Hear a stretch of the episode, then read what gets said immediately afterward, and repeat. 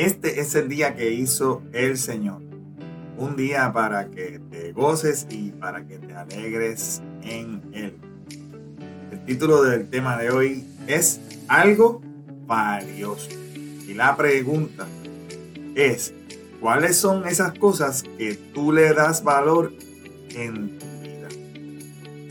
¿Dónde debemos enfocarnos realmente? Hoy estuve leyendo acerca de la vida de un pintor español muy famoso. Él se llamó Pablo Picasso. Y posiblemente lo has escuchado acerca de Pablo. Las pinturas de Pablo tienen tanto valor en la actualidad que se venden cada una en un promedio de 8 millones de dólares. Si tomamos las 100 pinturas más famosas o más buscadas de Pablo Picasso, el valor mínimo de esas pinturas es de 17 millones de dólares. Sin embargo, en un periodo de la vida de Pablo, donde él vivió en París, en una gran pobreza, era tan y tan pobre, Pablo, que tenía que usar sus pinturas como leña para entonces quemarlas y calentarse y no morir de frío. Él tuvo que decidir que su propia vida era más valiosa que sus pinturas. Hoy te pregunto, ¿a qué le das valor en tu vida? Y si no se tratara de una situación de vida o muerte como la que te acabo de describir en la vida de Pablo, ¿estarías dispuesto tú a ceder, a salir, a soltar esas cosas? Te invito a que vayas a la palabra de Dios en la primera carta a los Corintios, en el capítulo 3, versículos 18 al 20 podremos leer estas palabras. Dejen de engañarse a sí mismos. Si piensan que son sabios, de acuerdo con los criterios de este mundo, necesitan volverse necios para ser verdaderamente sabios. Pues la sabiduría de este mundo es necedad para Dios. Como dicen las escrituras, Él atrapa a los sabios en la trampa de su propia astucia. Y también dice, el Señor conoce los pensamientos de los sabios y sabe que no valen nada. Aquí en esta carta a los Corintios es importante entender el trasfondo histórico y cultural de esa ciudad para poder empezar a entender esta porción de la palabra.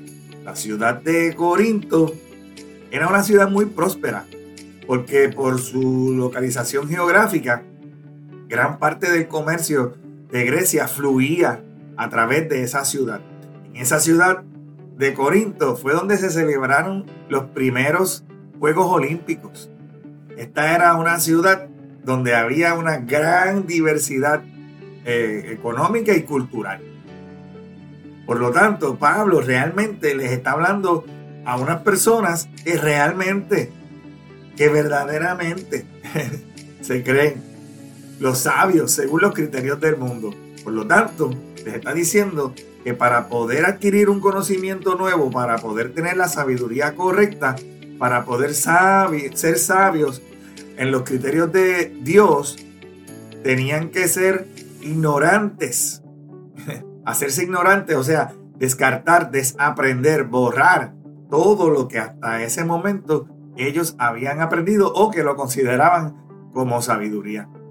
Ellos valoraban cosas que Dios establece que no valen nada.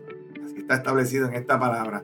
Y es que la sociedad puede poner valor en diferentes cosas, en objetos, en el tamaño de la cuenta de banco de una persona, en los pies cuadrados de la casa en donde vive, o tal vez la cantidad de autos que tienes en tu marquesina o en el garaje, como se dice en otros lugares la sociedad le pone valor a los resumés, a los trofeos, a los premios y otras cosas que invierten, o sea, que transforman, que viran la escala de valores descrita por Dios en su palabra, la, la tergiversa.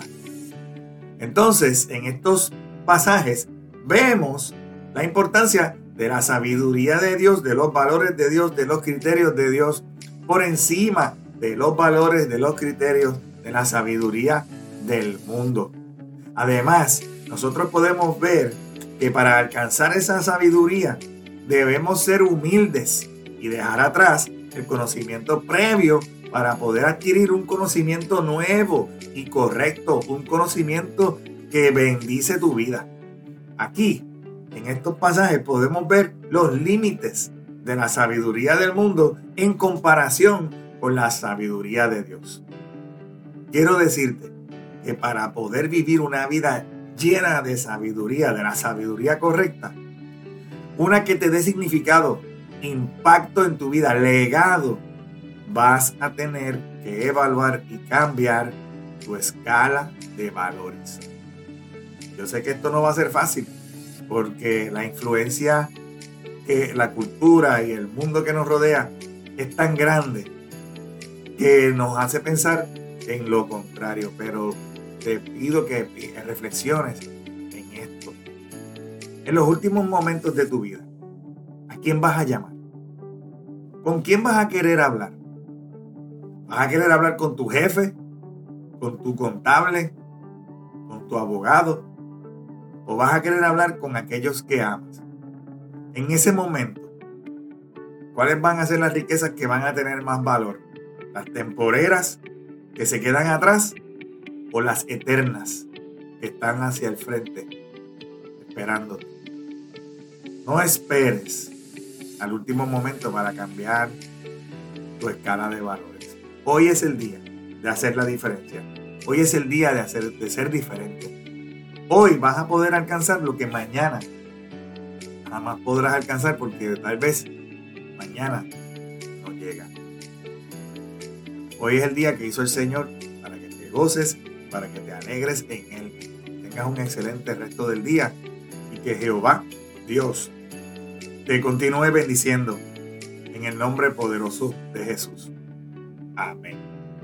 Si este contenido ha sido de bendición para tu vida, te invito a que lo compartas con otras personas, a que te suscribas a nuestro podcast y que nos sigas en nuestras páginas en las redes sociales.